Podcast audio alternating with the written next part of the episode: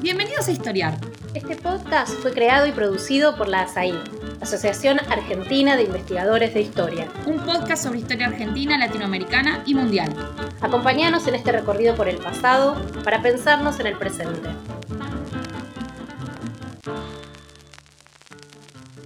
Bienvenidas y bienvenidos a un nuevo episodio de Historiar, el podcast de la Asociación Argentina de Investigadores en Historia.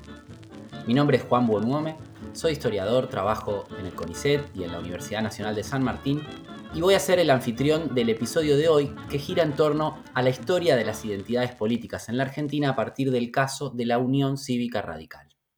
A fines del siglo XIX y principios del siglo XX, la política argentina vio el surgimiento de los primeros partidos políticos de carácter moderno, es decir, un tipo de organización estable con autoridades permanentes y reglas internas que se diferenciaban de las formas más laxas, pasajeras y personalizadas que caracterizaban a las afiliaciones políticas hasta entonces. El radicalismo, nacido en 1891 con su Comité Nacional, sus convenciones que servían para tomar decisiones importantes como seleccionar candidatos, y su extensa red de comités a lo largo del territorio nacional, logró dar existencia a un partido político que fue protagonista en las décadas siguientes. Pero por más importante, sólida y extensa que fuera su estructura partidaria, ella no alcanza por sí sola para explicar la potencia con la cual emergió el radicalismo en la política argentina hace más de 120 años. En los albores de la política de masas, las solidaridades y lealtades se cimentaron sobre la base de un espacio de representación común, atravesado por elementos ideológicos, doctrinarios, simbólicos e incluso emocionales, que reforzaba a sus integrantes en su propia identidad y los enfrentaba a los otros. Cabe preguntarse entonces, ¿qué significaba ser radical a fines del siglo XIX y principios del siglo XX? ¿Qué sentidos le asignaban a su militancia los miembros de la Unión Cívica Radical, esta fuerza política que protagonizó la primera experiencia de democracia ampliada en la Argentina? ¿Qué misión histórica buscaban cumplir? ¿Por qué era tan importante para los radicales teñir sus discursos y sus, acciones con un tono trascendente y moralizador? ¿Por qué fue tan relevante el culto a los símbolos que profesaron sus simpatizantes? ¿Por qué emplearon tantos esfuerzos en conmemorar hechos del pasado y a los mártires caídos en la lucha? Para hablar de todas estas cuestiones nos acompaña hoy Francisco Reyes, investigador del CONICET y docente de la carrera de Historia de la Universidad Nacional del Litoral, quien ha publicado muy recientemente un libro, por la editorial Prohistoria, titulado Boinas Blancas, los orígenes de la identidad política del radicalismo 1890-1916.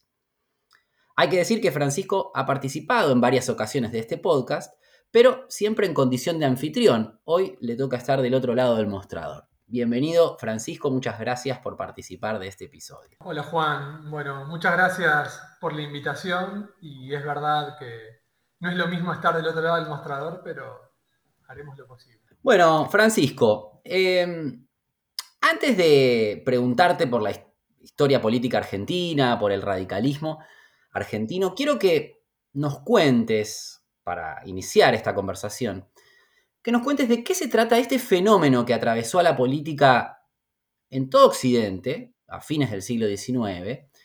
Me refiero a la aparición de religiones cívicas, ese, ese fenómeno de sacralización de las identidades políticas eh, que vos tratás en tu, en tu libro. ¿Cómo llegan a ser tan importantes los símbolos, los rituales, las procesiones, las conmemoraciones, los mártires, los colores, las banderas? O sea, ¿Cómo llegan los partidarios de un partido, de una fuerza política, a considerarse miembros de una causa sagrada, a considerarse como integrantes de una comunidad de creyentes? Bueno, la pregunta eh, no tiene una respuesta sencilla, pero es verdad que atraviesa un poco el planteo del libro.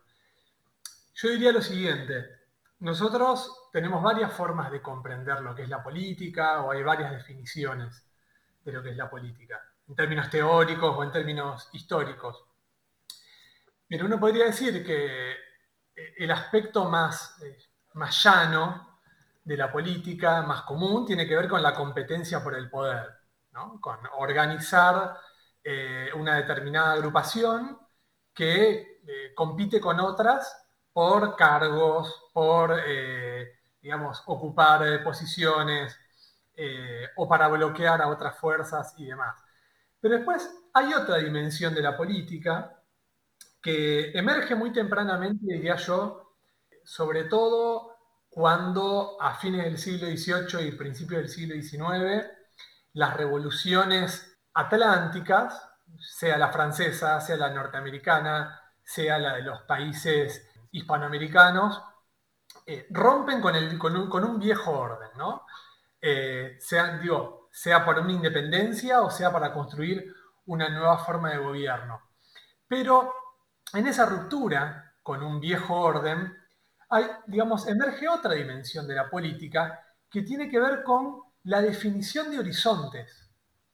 Esto es, la propuesta de estar experimentando y la promesa de arribar a un nuevo lugar, a un nuevo orden que se diferenciara de el, viejo que se estaba combatiendo. Y, eh, digamos, y ese horizonte puede ser un horizonte de futuro, puede ser un horizonte que, que propone superar eso, pero también a lo largo del siglo XIX eh, existieron horizontes, digamos así, regresivos, que pretendían volver y retrotraer al momento previo a esa ruptura que rompió con las certezas que tenían las personas respecto de que era la normalidad política. Bueno, eh, entonces, estos fenómenos de la asignación de un sentido religioso a la política, eh, incluso, vos lo mencionaste en la introducción, la idea de que una fuerza política tiene una misión histórica. No es muy común ver en una, en una campaña electoral que una fuerza diga tenemos una misión histórica. Bueno, o sí, por ejemplo, Alfonsín en 1983 hablaba de una épica, de una misión histórica que era superar eh, la, última dictadura, pero también superar, por ejemplo, las, eh, digamos, los males de la política del siglo XX. Bueno, en el caso específico del radicalismo, pero también de muchas otras fuerzas políticas en el mundo occidental, en buena parte del siglo XIX, esa misión histórica tenía que ver, por ejemplo, con eh, no solamente construir un nuevo orden, sino también proponer una regeneración de la política. Entonces, a la política se le asigna no el sentido mezquino de competir por el poder, digo mezquino porque al lado de estos grandes fines, estos grandes ideales, de esta misión histórica, se le asigna justamente un carácter religioso porque se considera que esa causa no es una causa común, es una causa trascendente, es una causa que se ubica por encima de esas disputas regulares por el poder. Y entonces todas las acciones políticas llevadas a cabo en pos de cumplir ese objetivo, bueno, tienen un sentido heroico, épico. Y de allí, por ejemplo, que vos mencionaste, eh, en el caso de los radicales, las revoluciones esto es, los levantamientos armados, los combates eh, y la apelación a la violencia política, eh, tenían, eh, digamos, el objetivo de cumplir esa misión histórica. Por lo tanto, por ejemplo, los combatientes que morían en esos combates, en esos enfrentamientos, no eran simplemente considerados una baja, un muerto en un combate. Es considerado un mártir. ¿Por qué? Porque su martirio tiene que ver con la entrega a un ideal, a una causa sagrada. Y por lo tanto, los vivos, sus compañeros, sus correligionarios, justamente hablando del radicalismo, sus correligionarios tienen que seguir luchando para cumplir ese objetivo que en general nunca está cumplido, porque es un objetivo tan ambicioso, su horizonte está más allá del día a día y por lo tanto permanentemente va a estar en juego esos valores, esos ideales. Perfecto, entonces, de alguna manera hay una dimensión de la política, como vos decís, y esto siendo muy esquemático, ¿no? Eh, más racional, de disputa por el poder, disputa por espacios de poder, que es la que nos lleva más al presente. Pero también hay otra dimensión, según lo que vos decís, en donde lo que importa es cómo se anuda ese presente con el pasado y con el futuro. A veces más al pasado, a veces más al futuro. Las dos cosas probablemente, pero eh, ese sentido, esos sentidos que se le asigna a las acciones, a los discursos políticos, eh, tienen eh, esa funcionalidad, ¿no? Digamos, dotar de una misión histórica, ¿no? Unir pasado y futuro con un presente de disputa por el poder más instrumental, llamemos así. Ahora, lo interesante también es, eh, pienso, el lugar de la religión eh, en este siglo XIX, del positivismo, de, la racionalidad. Eh, la religión va ocupando en las sociedades, en la política, otros lugares y sin embargo reaparece, por decir así, en, acciones, en discursos, eh, en este caso por, la disputa por el poder. Digamos, y en la manera en que aquellos que disputan por el poder se piensan a sí mismos y piensan a los otros. Ahora, cuando hablemos de radicalismo, podemos hablar justamente de cómo los radicales se piensan a sí mismos como correligionarios, ¿no? Ahí la religión es, está en el centro de su misma denominación, de cómo se llaman. Eso, perdón, eso que vos mencionás me parece interesante porque es ¿cuál, es, ¿cuál es el lenguaje de este tipo de política? Digamos, ¿cómo se hablan entre los radicales, entre los que se consideran parte, justamente se consideran correligionarios? Y bueno, eso tiene que ver también con que estas revoluciones de fin del siglo XVIII y principio del siglo XIX, pero también toda la política del siglo XIX, eh, se da en un contexto en donde no es que la religión retrocede o el fenómeno religioso, las creencias retroceden.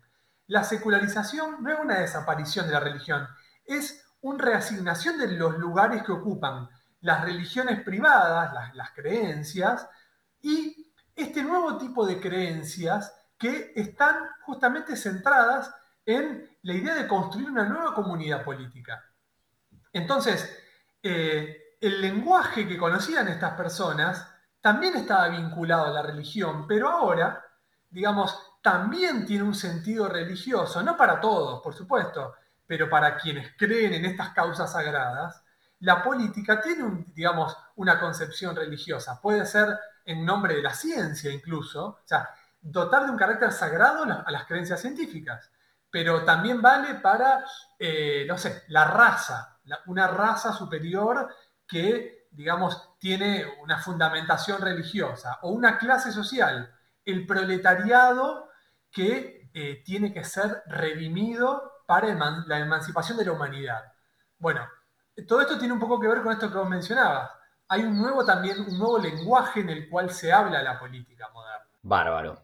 Bueno, todo esto, decimos, sucede en muchos contextos, con particularidades, por supuesto, pero vos te encargaste de estudiar el radicalismo argentino. Entonces vamos de lleno a, esa historia, ¿no? Eh, la primera historia de esta fuerza política, ¿no? Una historia que empieza eh, en torno a 1890, hay que mencionar aquí como hito la Revolución del Parque en julio de 1890, y como hito de cierre eh, de esta narración, hay que situar la asunción de Hipólito Yrigoyen, ¿no? Probablemente la figura que más rápidamente se nos viene a la mente cuando pensamos en el primer radicalismo, eh, y su asunción como presidente de la nación en octubre de 1916. ¿no? Entonces, entre 1890 y 1916, en tu libro vos contás cómo se va constituyendo esa identidad radical. ¿no?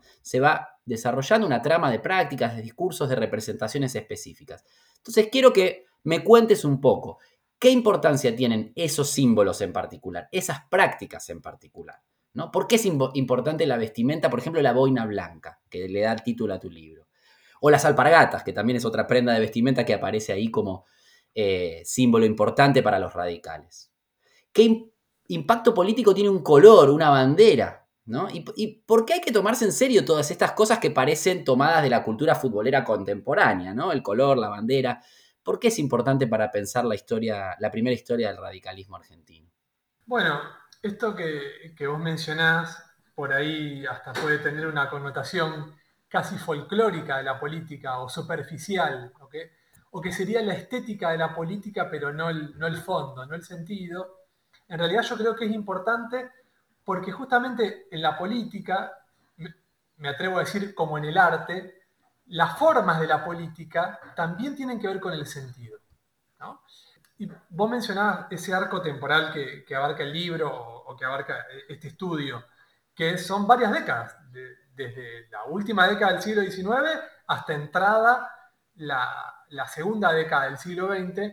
Y justamente me interesaba ver cómo un fenómeno como una identidad política no es un fenómeno, primero, que tarda bastantes años en construirse una identidad política. O sea, un espacio de representación, un sentido de pertenencia, una solidaridad militante en el sentido de que eh, pertenecer a una determinada fuerza política, en este caso al radicalismo, implica un conjunto de esfuerzos, implica eh, tan demandante como incluso llegar a tomar las armas en nombre de esa causa que se dice defender. Pero además, digamos, me interesó tomar varios años porque hay momentos en donde, en donde este sentido militante, en donde esta adhesión parece perder mucha fuerza, es como que se desinfla.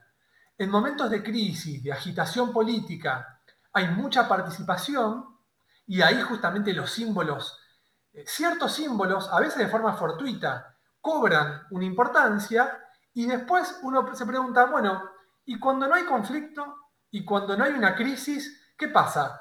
¿Se desinfla la política? ¿Pero por qué pervive en el radicalismo un distintivo en los combates de la revolución del parque, como fue la boina blanca? Digamos, la historia de ese distintivo, de por qué los combatientes de lo que en ese caso era la Unión Cívica, todavía no existía la Unión Cívica Radical. Eh, la Unión Cívica, que es la que lleva adelante ese levantamiento conocido como Revolución del Parque en julio de 1890, usaron una boina blanca, tanto, sobre todo los combatientes civiles, porque se estaban diferenciando en la batalla, en el combate, de los otros. O sea, tenías que tirarle un tiro al que no tenía boina blanca, digamos así. ¿Y por, qué se instala? Porque un par de años después, en 1891, 92 y sobre todo en 1893, en algunas manifestaciones públicas y, y, en otras revoluciones en Santa Fe, en Buenos Aires, en San Luis y también en Córdoba, los que se reconocían como radicales una vez que se divide la Unión Cívica, consideraron que ellos tenían que retomar ese distintivo de los combates de la revolución de 1890 para reconocerse justamente como radicales. ¿no? Entonces esto implicaba disputar quién era el verdadero representante de ese acontecimiento que era la revolución del 90. Y por ejemplo, la bandera roja y blanca del radicalismo, la que hoy conocemos, que además tiene un distintivo en el medio, pero surge en Córdoba, hasta, donde yo sé, hasta donde pude ver, surge en una revolución fallida en Córdoba en 1891. Eh, digamos, hay que ver cuáles son los motivos por los cuales eh, esta bandera es diferente de la bandera de la Revolución del Parque, que era blanca, verde y rosada. Un color que hoy prácticamente no se utiliza, pero que durante muchos años los radicales a esa bandera blanca, verde y rosada la utilizaban, sobre todo porque se la llevó a Lema a la casa, Leandro Alem, y después se la dio a la hermana, y entonces en cada acto público del radicalismo en Capital Federal sacaban a, pasear la bandera como si fuese una reliquia. ¿no? Entonces vos decís, ¿por qué los símbolos importan? Porque nos remite al sentido de la causa originaria. ¿No? Eh, y además, vos mencionaste la cultura futbolera. Cuando uno eh, hay un partido un domingo, un clásico, Boca River, o acá en Santa Fe Unión Colón, o en Rosario Central Newells, y gana uno de los dos equipos y al otro día en los balcones, por ejemplo, los hinchas de ese club cuelgan la bandera. Bueno, cuando vamos por la calle y vemos una bandera eh, roja y blanca de River o eh, azul y amarilla de Boca, todos sabemos que el día después del clásico, ¿qué significa esa bandera colgada? Bueno, en política no es muy diferente el asunto. Todos sabemos que alguien que en una, manifestación callejera iba con una boina blanca era radical. ¿No? Pero digo, toma tiempo que las personas, tanto los que se reconocen radicales como los adversarios, o incluso los que no les interesaba la política, por ejemplo, uno lee un diario de la época y en una crónica aparecía que en ese acto público iban con determinado distintivo. Entonces, esto pasaba a ser, digamos así, información pública. Eh, entonces, Eh, y digo, nosotros hablamos de la cultura deportiva, pero también las banderas remiten a, en los campos de batalla, los ejércitos, cuando se enfrentaban, tenían un distintivo y después los ejércitos tienen uniformes. ¿Por qué? digamos, justamente para distinguirse en el combate o agruparse alrededor de la bandera, dirías vos, cuando hay que defender los trapos, hablando de la cultura futbolera. Bueno, esto, la política también tiene una dimensión de combate, de, competencia y de lucha. Perfecto, entonces, mencionando la centralidad del combate, de la lucha, quiero preguntarte sobre un aspecto fundamental de la identidad radical, ¿no? del radicalismo como religión cívica, que fue la conmemoración de los muertos, la construcción de mártires. Es un aspecto que se vincula, obviamente, con este, tema de la violencia política, ¿no? Con la sangre, con las muertes motivadas políticamente. en definitiva, con, con, el carácter revolucionario que los radicales eh, este, estaban seguros de encarnar. Yo hay una reflexión, ¿no? Digo, conocemos bastante bien el, el etos revolucionario y sacrificial de los miembros de las organizaciones armadas de izquierda o peronistas de los años 70 del siglo XX. Hay un montón de trabajos muy, muy interesantes sobre ese tema que se han escrito en, no sé, las últimas dos décadas, podríamos decir. Pero no debe perderse de vista que la temprana historia del radicalismo argentino también está muy atravesada por estas dimensiones. Entonces, quería pedirte, por un lado, que me cuentes un poco cómo funciona ese culto a los mártires, ¿no? De estos militantes caídos en levantamientos armados, en conflictos eh, armados. Pero también quiero que aproveches eso y me cuentes un poco, que reflexiones un poco eh, acerca de la relación entre radicalismo y revolución. O sea, ¿en qué sentido es revolucionario el radicalismo? ¿Es una fuerza política antisistema? ¿Es contracultural? ¿Qué significa revolución para los militantes radicales a fines del 19 y principios del 20? Bueno, eh, otra pregunta interesante que requiere una respuesta compleja, pero que voy a intentar simplificar tal vez.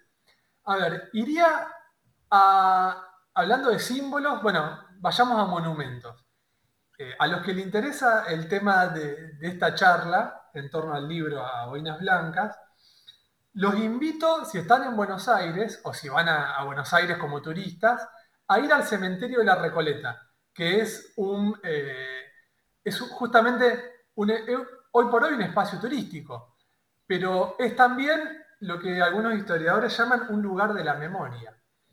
Eh, porque allí no solamente está la tumba de Eva Perón, no solamente está la tumba de Raúl Alfonsín, sino que, digo, para hablar de figuras de la política del siglo XX en Argentina, muy, muy importantes sino que también está el monumento a los caídos en la revolución del parque de 1890. Está medio en una, en una de las callejuelas que está cerca del muro donde termina el cementerio, y en ese monumento van a ver, arriba de todo, coronando el monumento, hay lo que llamaríamos en la historia del arte una piedad.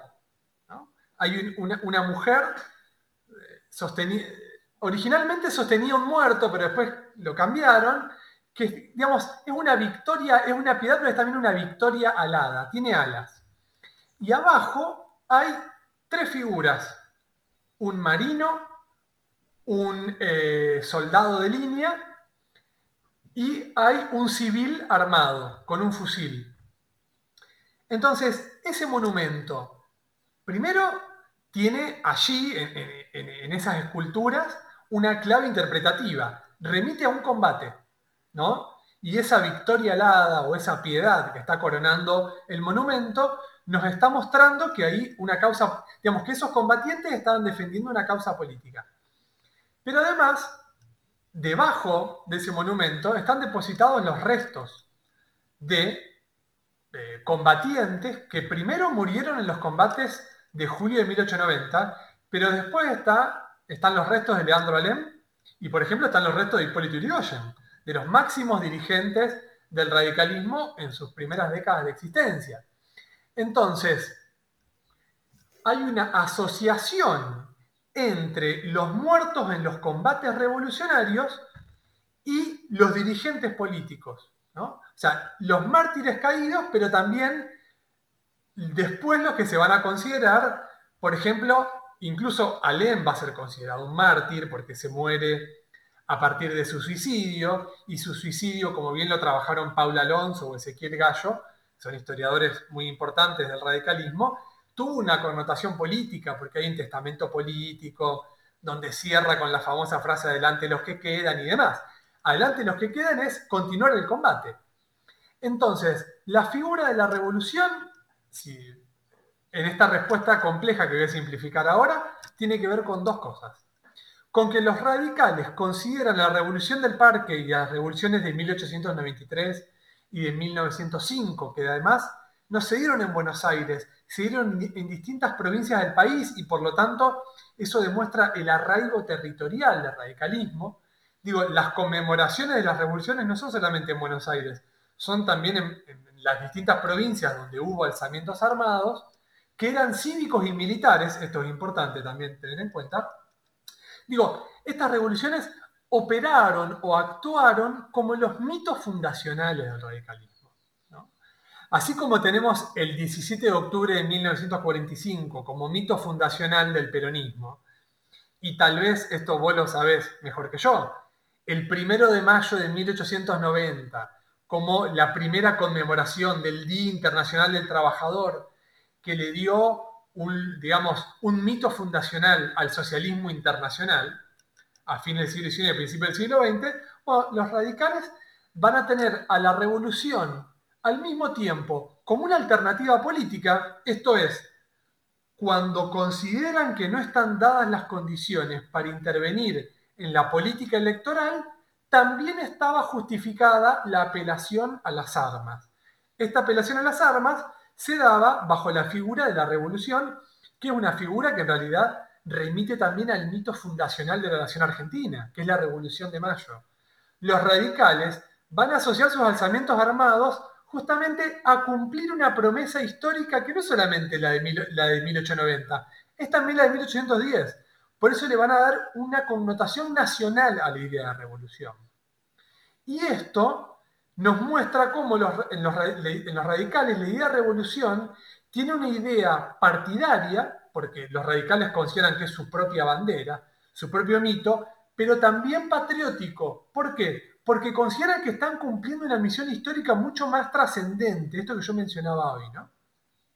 Entonces, opera en los dos sentidos. Es una práctica política, o sea, la posibilidad de un alzamiento armado de los radicales, incluso en la década de 1930, después del derrocamiento de Irigoyen se va a apelar esa figura.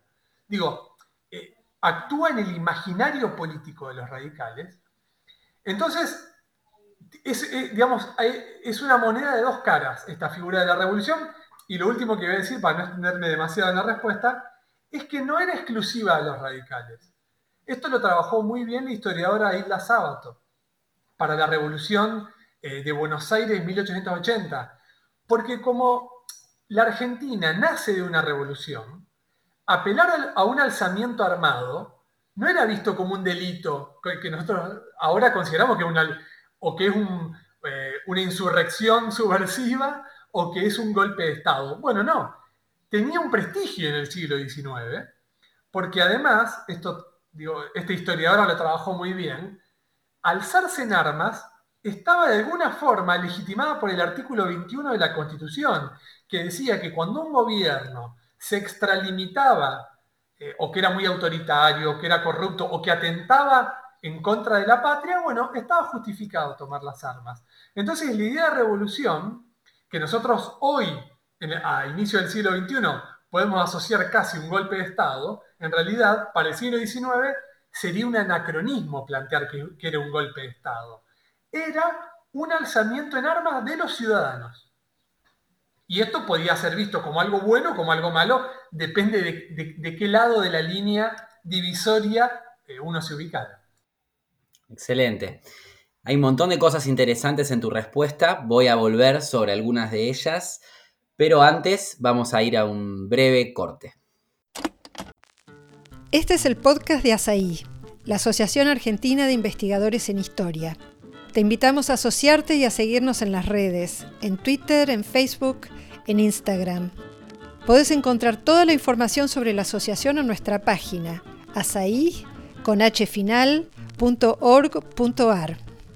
Te esperamos todos los sábados con un nuevo episodio de Historiar sobre los grandes temas de nuestro pasado, abordados por especialistas e historiadores profesionales de manera rigurosa y cordial.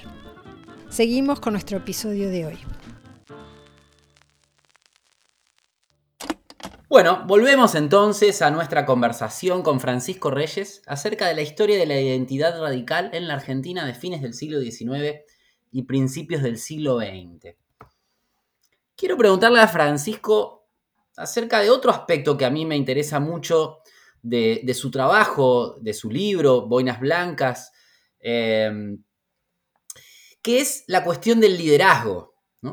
La Unión Cívica Radical fue creada como un partido, se supone, impersonal, de principios, pero vos mostrás muy bien que la orientación del partido estuvo encarnada, muy encarnada en hombres y en nombres. Hay un montón de nombres propios en tu trabajo que son eh, importantes. Y yo quiero preguntarte sobre un nombre propio, que es el de Leandro Alem, ¿no? a quien mencionaste eh, hace un instante. ¿Cuáles son los perfiles, cuáles son los contornos del liderazgo de Alem? ¿Quién era Alem? Contanos un poco, ¿quién era y, cómo te parece que hay que pensar su aporte a la política argentina en este periodo? Si, me permitís nuevamente el anacronismo, eh, voy, a, voy a hacer alguna también referencia al presente para pensar digamos, la, trayectoria de Alem. Digamos, Alem, cuando se erige en líder del radicalismo en la década de 1890, eh, como bien muestran las fotos y los cuadros, ya era un hombre canoso. Era un hombre mm, relativamente grande. No era un viejo, pero ya tenía 40 y largos, 50 años. Digamos, casi 50 años. ¿Y esto que nos está mostrando? Que ya tenía una carrera política. Digamos, si queremos cometer ese anacronismo, podríamos decir que pertenecía a la casta política de la época, pero estaba dentro de la oposición. Entonces, está como esa paradoja que vos mencionaste, porque cuando surge la Unión Cívica y la Unión Cívica Radical, decían que eran fuerzas impersonales porque estaban criticando el personalismo de los dirigentes de otra fuerza política, que era la fuerza política de gobierno. Digo, nuevamente, depende de qué lado de la línea divisoria de agua, si sos gobierno o oposición, está bien pertenecer a la, digamos, a la élite política o está mal pertenecer a la élite política. la oligarquía, ¿no? La oligarquía es un poco el, término que Exactamente. dijiste casta para traerlo al presente, pero probablemente ese es el término. Exactamente. La palabra de la época, la palabra de la época exactamente no era casta, era oligarquía, digamos, y se refería al partido, a los líderes del Partido Autonomista Nacional. Julio Roca, Miguel Juárez Elman, Carlos Pellegrini y demás. Pero, digo, estaba esta tensión, porque eh, tanto Leandro Alem como Bartolomé Mitre, con quien se pelea en 1891, y eso es lo que da lugar a la división del radicalismo, eh, en realidad venían haciendo política desde que, desde que eran muy jóvenes. Alem ya había sido diputado por la provincia de Buenos Aires. En el momento, eh, pocos días después, en las elecciones posteriores a la región del Parque, Alem es electo senador nacional. Eh, Alem había pertenecido al Partido Autonomista de la provincia de Buenos Aires, había pertenecido al Partido Republicano, había participado de elecciones, había hecho fraude como todos. Digo, mejor dicho, era un hombre de su época, no era un hombre antisistema. Era había ido a la escuela con los mismos dirigentes que, que estaban en los otros partidos. Digo, estaba bien inserto en la clase política de la época, pero ya como hombre maduro, eh, él es el principal dirigente de la Revolución del 90. de hecho, él es el líder civil de la Revolución del 90.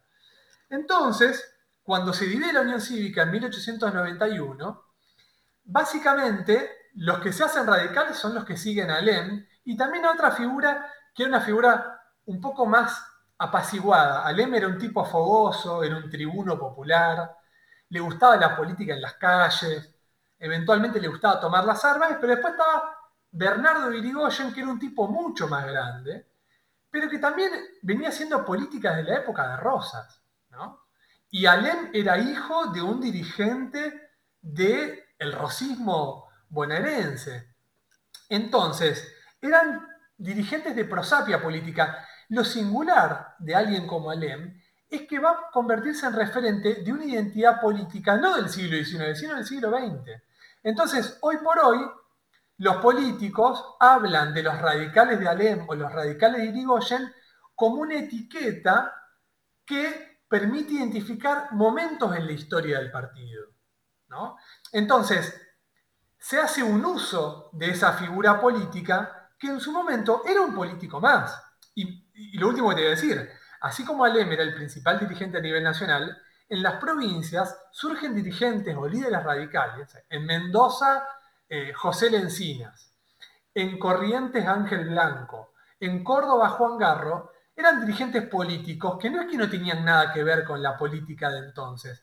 Habían sido diputados nacionales, intendentes de sus ciudades, habían pertenecido a los partidos políticos previos. Entonces, no hay que ver una desvinculación y una ruptura total en el surgimiento del origen del radicalismo, sino una reconfiguración de la política argentina al calor de una gran crisis política como fue la de 1890. En definitiva, pienso, mientras te escucho, esto nos lleva a decir, a ver si estás de acuerdo, que Alem no se diferencia tanto de Hipólito Yrigoyen, en definitiva, ¿no? No sé si estarías de acuerdo con eso. Hubo otros historiadores que hicieron un, ejercicio parecido, una operación parecida, para decir, por ejemplo, que Alvear no era tan diferente a Hipólito Yrigoyen, ¿no? Es decir, que eh, es interesante esto, ¿no? Es decir, hay más similitudes, en todo caso, que diferencias. Bueno, ahí creo que hay dos cuestiones a tener en cuenta tal vez hay similitudes en las trayectorias de estos políticos. O sea, si uno reconstruye sus distintas épocas en las que actuaron en política, uno ve recorridos que no son muy diferentes a los de otras figuras. Pero después las diferencias sí están en, los estilos, que yo creo que es un aspecto desdeñado en el análisis histórico. ¿Viste cuando se analiza la política ahora? Cuando uno ve un panel televisivo y se analiza la política, se analiza mucho el, estilo de tal político es así, es más ruidoso y otro político es más rosquero, está más en las sombras y demás. Bueno, y digamos, así como los símbolos son importantes en la política, los estilos también. Y ahí sí son diferentes un Alem de un Irigoyen. Porque efectivamente Alem era un político que le gustaba la calle. De hecho, necesitaba la calle para ser líder político. Porque además era un líder popular, y digo popular, y esto seguramente lo podemos ampliar después, porque genera adhesión en su círculo cercano, pero también en personas que capaz que no tenían nada que ver con él y que leían un diario o que veían un retrato. Era muy común que en la prensa en los diarios, pero también en las revistas, en la prensa satírica, hubiera caricaturas, dibujos de estos dirigentes políticos. Y por ejemplo, Alem con la barba blanca, con una galera, con un fusil, con un arma en la mano. Entonces todo eso de alguna forma connotaba, le daba características a, su liderazgo político, así como después en el caso de Irigoyen, se va a decir que era un líder político retraído, en las sombras, pero en realidad eh, digamos, vos mencionaste Alvear. Alvear es un dirigente político que desde muy joven está cerca de Alem y también está cerca de Irigoyen. O sea, eh, mama todas esas distintas formas de hacer política. Digamos, podemos ver diferencias de estilo, pero ¿qué tenían en común? Que más allá de sus estilos defendían o expresaban o representaban una misma causa política. Por eso era muy difícil no reconocerle a Irigoyen o no reconocerle a Alvear ser exponentes del radicalismo, aunque nosotros sabemos que a los radicales les gusta mucho discutir entre sí y, por supuesto, los adversarios internos no le reconocían representar el verdadero radicalismo. ¿no? Esta es una disputa muy temprana. ¿Quién representa el verdadero radicalismo? y la cuestión de los estilos ahí es muy relevante. Bueno, en, tu libro vos recuperás en, un pasaje una reflexión del escritor Manuel Galvez, de una reflexión que él hace a principios de los años 20 acerca de los radicales. Y él dice, en comparación con sus adversarios políticos, los radicales tienen una mentalidad inferior, dice Galvez, tienen menos cultura, menos distinción de espíritu. Pero, dice Galvez, tenían algo que valía mucho más, la fe. Y agregaba, ellos creían en la patria como en Dios. Es decir, lo que está apuntando en esta reflexión es, digamos, la, la importancia que tiene para la militancia radical la noción de sacrificio por la patria. ¿no? Eh, o sea, el sentimiento nacionalista estaba en el centro de la identidad radical. Yo recordaba una frase de Marcelo T. de Alvear, que también mencionaba recién, que era, ser radical es ser argentino dos veces. Entonces, te pido que nos expliques eh, cómo sintoniza la mitología radical con este ascendente nacionalismo de principios del siglo XX. ¿Cómo se relaciona radicalismo y nación? Es una pregunta grande, pero ¿cómo, cómo lo podemos pensar? Bueno, esta referencia que vos mencionás a Manuel Gálvez, un escritor que podríamos decir era más bien conservador, tal vez, en sus concepciones, o reaccionario, depende en qué, época de Manuel Galvez, o conservador popular en otra época, eh, está escrita en los años 1920. Un contexto donde eh, en Argentina, por ejemplo, ya habían pasado los centenarios de la Revolución de Mayo, en 1910, y el centenario de la Revolución de Independencia en 1916. Esto es, momentos donde no solamente las clases dirigentes, las élites, podríamos decir, sino también los sectores populares demostraron de forma muy efusiva la importancia de eh, exhibir, demostrar públicamente la adhesión a un sentimiento nacional.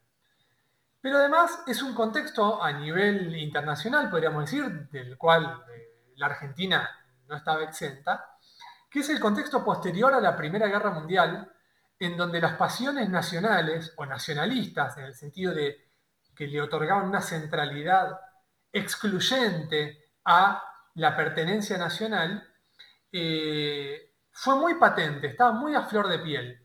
Y nosotros sabemos que en Argentina la ideología o las ideas nacionalistas van a ser muy importantes de forma transversal al arco, al arco político ideológico. O sea, en el siglo XX, no solamente las fuerzas que nosotros caracterizamos como nacional populares, el radicalismo y el peronismo después, para hablar de las más importantes, sino también las izquierdas, los socialistas y después incluso los comunistas, aunque parezca una contradicción, en algún momento también van a tener que demostrar su pertenencia a la nación o u ofrecer su propia versión de lo que era una nación, una buena nación. Eh, con este rodeo en la respuesta, quiero decir que los radicales que muy tempranamente identifican a su causa política, la causa de la revolución del parque o la causa de los mártires caídos, la causa de la regeneración nacional, que va a ser una consigna muy importante, esto es ofrecerle un horizonte en donde la política va a redimir, donde la política va a solucionar los problemas del país, eh, avanzada la década de 1890 y la de 1900, para la de 1910 ya está cargada de muchos sentidos la idea de una pertenencia a la nación. ¿Y cuál va a ser, no sé si la virtud, pero sí, vos lo mencionaste al inicio, la, la potencia del mensaje radical? que su causa política no es una causa, ah, digo, así la planteaban ellos, ¿no? No es una causa mezquina en nombre de una parte de la sociedad, en nombre de un partido. Es una causa política que pretende representar todos los intereses legítimos, y digo entre comillas legítimos, porque van a considerar que hay intereses ilegítimos, digamos, de la nación. Entonces, cuando, por ejemplo, eh, las protestas de los trabajadores a principios del siglo XX comienzan a ser cada vez más importantes, los radicales van a decir, hay algunos reclamos de los trabajadores que son, digamos, que son una reivindicación legítima. y que son una reivindicación nacional. Y los radicales representamos esos intereses. Cuando había agricultores o terratenientes de la pampa húmeda, que pertenecían a las clases medias, medias altas, digamos, o altas, eh, que estaban reclamando para que no existieran impuestos a tal producto, y había un reclamo, los radicales van a decir, esos reclamos son legítimos porque representan los intereses de la nación. Entonces, representar los intereses de la nación implicaba no atarse a reivindicaciones sectoriales, a reivindicaciones muy cerradas o muy concretas. Entonces, ¿qué le permitía hablar en nombre de la nación al radicalismo? no digo que esto sea una cuestión meramente instrumental o que era una manipulación. Los radicales creían efectivamente en.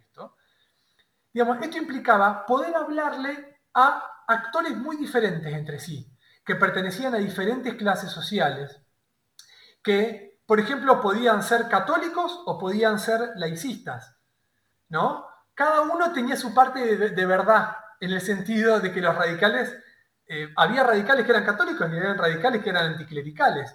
Y eso implicaba que ambos tenían lugar dentro del propio partido. ¿Por qué? Porque un partido que solamente se identificara con una religión, con el catolicismo, por ejemplo, cerraba mucho su capacidad de interpelar a la sociedad. Si vos, sos católico y llamás solamente a votar a los católicos, ¿qué haces con todos los otros? No te votan, para decirlo rápidamente. ¿no? Por eso, no sé, un partido anticlerical como el Partido Socialista tenía ciertos límites a la hora de interpelar a, que los católicos votaran para su fuerza política. ¿Se entiende? Entonces yo creo que esa interpelación amplia, que algunos autores, algunos teóricos van a denominar, bueno, es una interpelación de tipo populista, no es un, no es un concepto que yo utilice, yo prefiero el de nacional popular, justamente, ¿por qué? porque la interpelación en nombre de la nación, para los radicales, se legitima en las urnas. O sea, se está representando a la voluntad general del pueblo, ¿no? a los intereses Perfecto, de la nación. entonces me das el pie para hacerte una última pregunta. Que tiene que ver con eh, este momento de ampliación democrática, ¿no? Digamos, llegando al final del recorrido. Del recorrido que vos haces en el libro. Y que uno tiene que situar en ese momento de, por un lado, sanción de la ley de sufragio masculino obligatorio y secreto en 1912 y el triunfo, cuatro años después, de la Unión Cívica Radical liderada por Hipólito Yrigoyen ¿no? en, el 16. Ese, momento eh, que en general es contado como punto de partida, ¿no? Los relatos canónicos es el, el punto de partida de una historia. Bueno, vos lo colocás al revés, ¿no? Lo ponés como punto de llegada. Y, entonces, en este sentido, quiero preguntarte, a la luz de esas dos décadas, dos décadas y, décadas y pico previas a 1912-16, ¿cómo explicar esa efectividad del radicalismo como religión cívica en este proceso de democratización? Decir, cuáles son las reglas de juego que se abren en este nuevo momento y, por qué la identidad radical se acomoda tan bien a estas nuevas reglas de juego. Bueno, como pregunta de cierre, eh, es interesante por varias cuestiones. Primero, hay todo un debate dentro de la historiografía eh, argentina sobre la importancia, o sea, cuánto modificó el cambio de las reglas electorales que supuso la ley San Peña. O sea, ¿Modificó los porcentajes de participación electoral? Bueno, está demostrado que sí, que hay una progresiva participación cada vez más importante, al menos en la dimensión electoral, pero también en la política callejera, o sea, en, las capacidades de, movilización. Eh, y, por supuesto, en, el caso de mi libro es el punto de llegada en 1916, porque es el paso del de, ascenso al poder del radicalismo. ¿no? Es como que ese punto de llegarle a una dimensión épica. Es como que todo lo que se hizo antes explica ese resultado. Y yo en realidad en el libro lo que intento mostrar es que en realidad el radicalismo tuvo momentos donde prácticamente estuvo desaparecido, se disolvió, sus dirigentes estaban peleados o estaban eh, atrincherados en sus, eh, comités provinciales, porque no había un liderazgo nacional, sobre todo después de la muerte, entre la muerte de Alem y la consolidación de Irigoyen, pero en realidad ahí hay una última etapa que muestra el ascenso del radicalismo a partir de 1912, que es su capacidad para, una vez que cambian las reglas de juego y que los radicales deciden participar en las elecciones, por ejemplo, para gobernadores provinciales, eh, para legisladores nacionales, para legisladores provinciales y después para presidente en, 1916, donde lo que van a demostrar es una performance electoral notable, ¿no? Y Manuel Galvez muestra un poco eso, dice, los radicales pueden ser eh, más instruidos o menos instruidos, pero son efectivos, en lo que, su mensaje es muy efectivo. Entonces, yo diría que ahí hay dos cuestiones. Primero, esta amplitud del mensaje radical permite que cuando los radicales se organizan bien y abren las puertas del partido, en determinado momento, sobre todo a partir de 1910-1911, los radicales que estaban muy atomizados, muy cerrados, porque no participaban de elecciones, al menos a nivel nacional, a nivel provincial era diferente, porque sí participaban de la política. Y esto demuestra que los radicales, cuando cambian las reglas del juego electoral, saben jugar el juego de la política, de organizar clubes, organizar comités, organizar una campaña electoral. Que esto es fundamental en ese momento, porque la capacidad organizativa te permite explicar el éxito en las urnas, pero el éxito del mensaje te permite explicar cómo, por ejemplo, cuando esto, esto que decía, a partir de 1910, 11 y 12, los radicales abren el partido a que entren sectores que antes, que antes eran considerados de la oligarquía. Francisco, ¿y cómo se concilia esta amplitud que uno podría decir hay una cierta flexibilidad, apertura, con una bandera que es muy visible en este momento, que es histórica del radicalismo, pero es muy visible en este momento, que es el de la, la bandera de la intransigencia. ¿Cómo se concilian esas dos cosas? ¿Cómo compatibilizan? en este momento de ampliación democrática. Es que la Claro.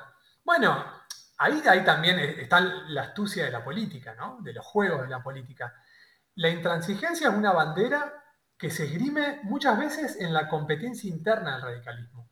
Cuando un sector quiere hacer algo, por ejemplo, aliarse con otro, con otro partido, eh, los que no quieren aliarse se declaran intransigentes pero capaz que al mismo tiempo están negociando con otros. Digo, esto no es hipocresía. O sea, la política tiene esas dos caras. la competencia por el, esto que decíamos hoy, el mensaje virtuoso e idealista, no obsta, o sea, se superpone y se solapa a veces con el mensaje más mezquino, si se quiere, de la competencia por el poder. Ambas, ambas, dimensiones son consustanciales a la política y centrarse en una y no ver la otra eh, digamos, es quedarse rengo en el análisis. Entonces, qué, van a decir los radicales en 1912, por ejemplo? Seguimos siendo intransigentes porque nosotros luchamos por nuestra causa de, de regeneración nacional o de reparación institucional, en el sentido de que vamos a arreglar las cosas para que el país cumpla sus grandes destinos. Pero a los que vengan al partido, aunque vengan de otros partidos, se van a poner la camiseta radical y ellos ahora van a luchar por nuestra causa. Y los redimimos de su pasado. No, digamos, no les vamos a, no los vamos a carpetear, no les vamos a tirar el archivo encima diciendo ustedes antes pertenecían a la oligarquía, pertenecían a, los sectores corruptos. Bueno, capaz que sí, pero al hacerse radicales se transforman en virtuosos.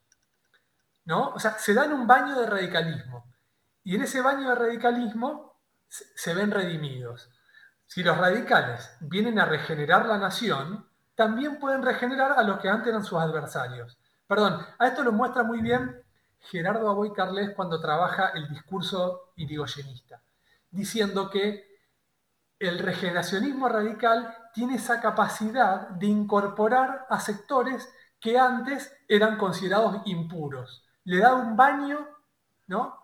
un baño de moral política. es interesante porque no es mera hipocresía o pensamiento instrumentalista, digo, de eso se trata un mito, en este caso un mito político, ¿no? Digamos, un mito siempre tiene una parte de verdad, digo, ellos realmente consideran y tienen, por lo que vos contás en el libro, esa percepción o, autorrepresentación ¿no? de, de, ser superiores moralmente. Por lo tanto, no digamos, con ellos basta. ¿no? La intransigencia se funda en un, en un sentimiento muy arraigado, no es hipocresía y rosca. Aun cuando eso les da una efectividad y una capacidad para moldarse a los desafíos de esta democracia ampliada, naciente, muy, muy impactante, ¿no? Es, es interesante. Bueno, sí, digamos, para, cerrar un poco eh, esto que vos mencionás, yo creo que esa historia de los primeros años del radicalismo muestra justamente que la dimensión más que remite al imaginario político o que remite a la dimensión simbólica no se contrapone a la dimensión de la lucha por el poder y que la política es tanto una. Perfecto, o sea que razón y pasión solo las podemos pensar por separado en términos analíticos, muy abstractos, ¿no? Digamos, en, en, en la política real, en el despliegue, digamos, de, de, las disputas por el poder, las dos cosas están fundidas y, y es imposible desligarlas. Absolutamente. Bueno, eh, estimado Francisco, muchísimas gracias por haber participado en este episodio. Fue un placer conversar con vos. Muchas gracias, Juan. Y bueno, a nuestros oyentes les decimos que esperamos encontrarlos la semana próxima con un nuevo episodio de Historiar, el podcast de Asaí.